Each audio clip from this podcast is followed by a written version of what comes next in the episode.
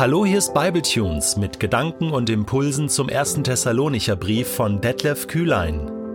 Der heutige Bibletune steht in 1. Thessalonicher 4, die Verse 13 bis 18 und wird gelesen aus der neuen Genfer Übersetzung. Kommen wir nun zur Frage nach den Gläubigen, die schon gestorben sind. Es liegt uns sehr daran, Geschwister, dass ihr wisst, was mit ihnen geschehen wird, damit ihr nicht um sie trauert wie die Menschen, die keine Hoffnung haben. Nun, wir glauben doch, dass Jesus für uns gestorben und dass er auferstanden ist.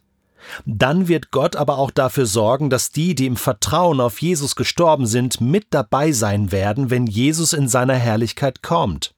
Außerdem können wir euch unter Berufung auf ein Wort des Herrn versichern, dass sie uns gegenüber, soweit wir bei der Wiederkunft des Herrn noch am Leben sind, in keiner Weise benachteiligt sein werden. Der Herr selbst wird vom Himmel herabkommen. Ein lauter Befehl wird ertönen, und auch die Stimme eines Engelfürsten und der Schall der Posaune Gottes werden zu hören sein. Daraufhin werden zuerst die Menschen auferstehen, die im Glauben an Christus gestorben sind. Danach werden wir, die Gläubigen, die zu diesem Zeitpunkt noch am Leben sind, mit ihnen zusammen in den Wolken emporgehoben, dem Herrn entgegen, und dann werden wir alle für immer bei ihm sein. Tröstet euch gegenseitig mit dieser Gewissheit. Es gibt Zeiten im Leben, da brauchen Menschen echten Trost. Da reichen nicht ein paar tröstende Worte, die einen vertrösten, sondern da brauchen Menschen echte Hoffnung, echte Gewissheit, echten Trost. Kennst du das? Hast du schon mal eine Situation in deinem Leben gehabt, wo du echten Trost brauchtest?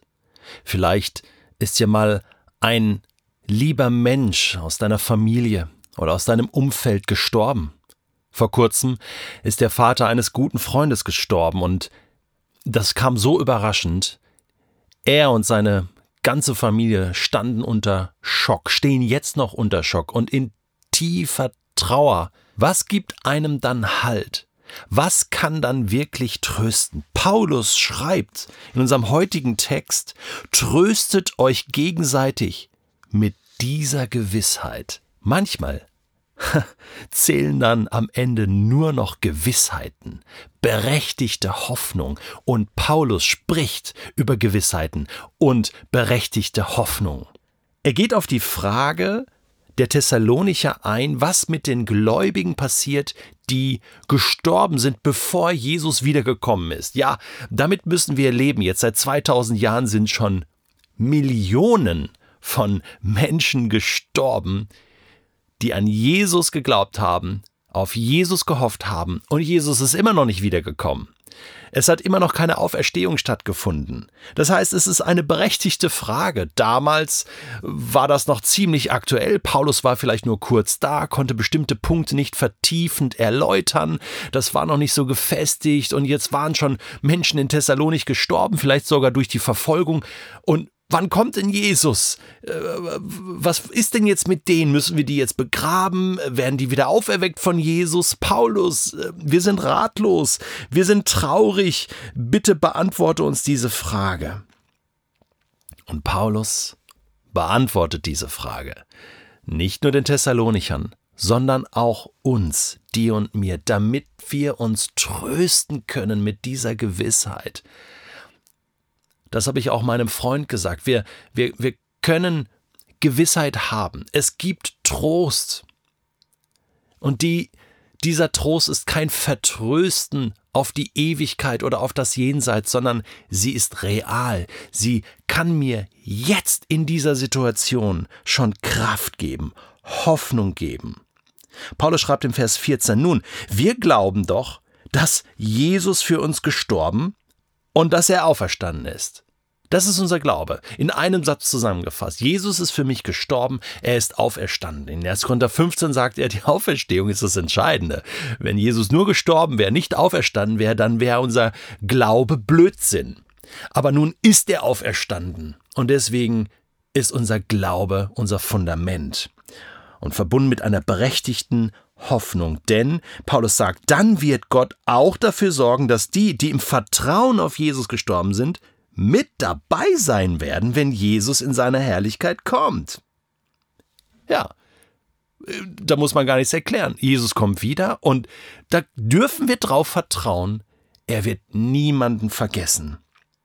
Außerdem sagt er, können wir euch unter Berufung auf ein Wort des Herrn versichern, Pünktchen, Pünktchen, Pünktchen, kurz mal anhalten, ein Wort des Herrn. Ja, Paulus hat persönliche Worte des Herrn bekommen, aber ich glaube nicht, dass er das hier meint. Er, bezieht sich hier auf die Evangelien, die, die damals schon im Umlauf waren, äh, die Worte von Jesus. Du kannst in Matthäus 24, auch im Markus-Evangelium, Kapitel äh, 14, ähm, 13 äh, und 14 nachlesen. Ähm, da gibt es die Endzeitreden. Da redet Jesus über seine Wiederkunft. Es gibt Worte des Herrn und wir können darauf vertrauen. Wir können uns darauf berufen. Es ist wichtig, dass wir diese Worte von Jesus kennen, dass wir sie lesen. Paulus macht das hier. Er erfindet hier keine persönlichen Wunschträume, sondern er vertraut auf das Wort von Jesus. Worauf denn sonst? Bitteschön.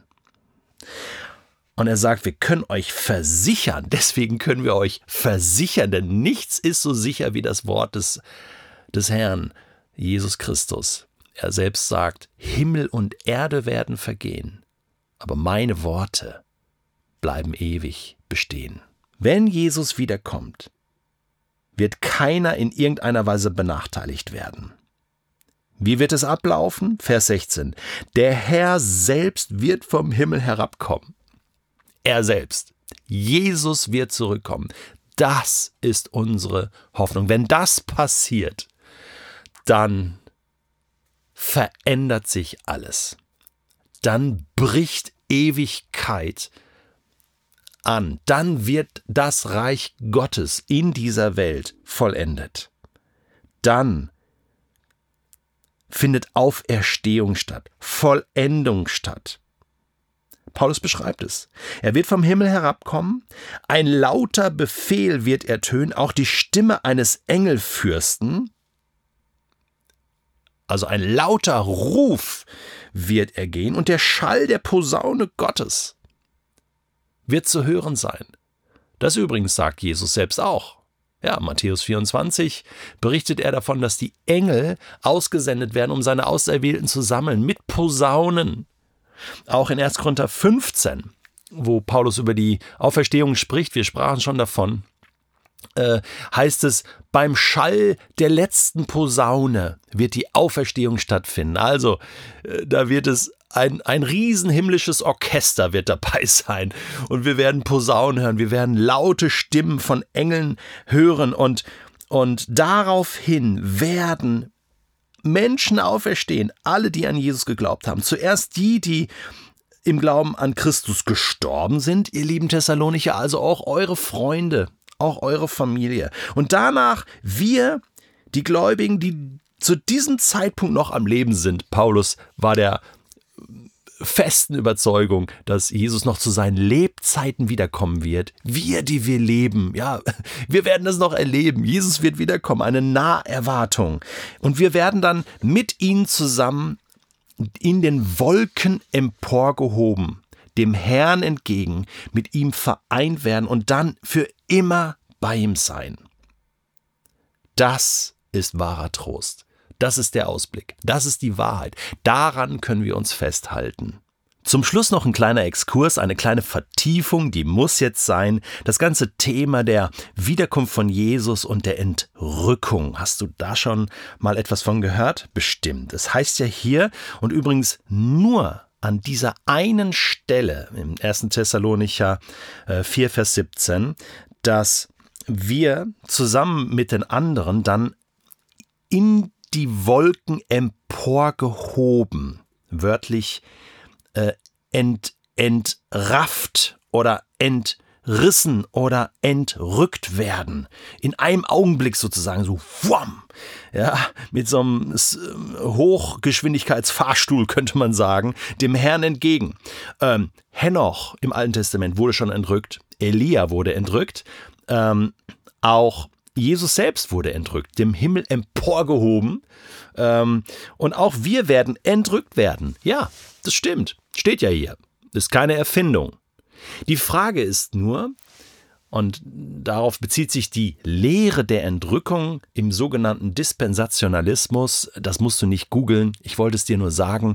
Das ist so die, äh, die Lehre von einem äh, Modell der Bibel, dass wir verschiedene Halszeiten haben und die Entrückung sei etwas, wo wir quasi verschwinden von der Erde mit Jesus sind, aber Jesus kommt noch nicht wieder, sondern es kommt dann eine schwere Trübsalzeit ähm, auf diese Erde, wo wir nicht mehr dabei sind. Und äh, die Menschheit lebt quasi ohne Christen, ohne den Geist Gottes, ohne, ähm, den, ohne irgendeinen Zugang ähm, zu Gott als Strafe. Äh, ich bin so geprägt worden, bin mit dieser Theorie aufgewachsen und ich möchte jetzt nicht despektierlich werden und sagen, das ist alles Blödsinn und an den Haaren herbeigezogen, äh, aber ich möchte auf ein paar Dinge hinweisen. Äh, ich persönlich glaube, dass es anders sein wird. Klammer auf, wir werden es dann ja sehen. Ja, und können da ganz entspannt sein. Deswegen nur ein paar Gedanken an dieser Stelle, Klammer zu. Ich glaube, dass Jesus tatsächlich wiederkommt. Wir rücken ihm entgegen, sind mit ihm zusammen und kommen dann gemeinsam auf die Erde, weil ich glaube, dass schwere Zeiten äh, auf, auf dieser Erde ähm, da werden wir mit dabei sein. Das können wir auch in der Offenbarung sehen, dass in diesen schweren Zeiten äh, werden Menschen nach Gott fragen und da werden wir als Volk Gottes gebraucht, so wie Mose und Aaron damals auch in Ägypten äh, nicht abgehauen sind, als die schweren Plagen kamen, sondern gebetet haben, zum Pharao gegangen sind. Ja, das ist äh, für mich ein wichtiges Motiv. Es gibt viele Theologen, äh, die das glauben, dass die Wiederkunft von Jesus beides ist. Ein Ereignis. Also wir zusammen mit Jesus kommen auf diese Erde wieder und das sehen wir auch in vielen anderen Stellen. An keiner Stelle wird eigentlich deutlich, dass äh, wir Christen die Erde verlassen, im Himmel sind und, und der Rest der Menschheit hier äh, einige Jahre allein gelassen wird. Das ist so eine Theorie, ähm, die äh, wirklich keinen guten Boden hat äh, in der Bibel. Tröstet euch gegenseitig mit dieser Gewissheit. Das ist das, was über allem steht. Das war das Ziel von Paulus. Und ich wünsche mir so sehr, dass du Trost und Gewissheit findest in diesen Worten.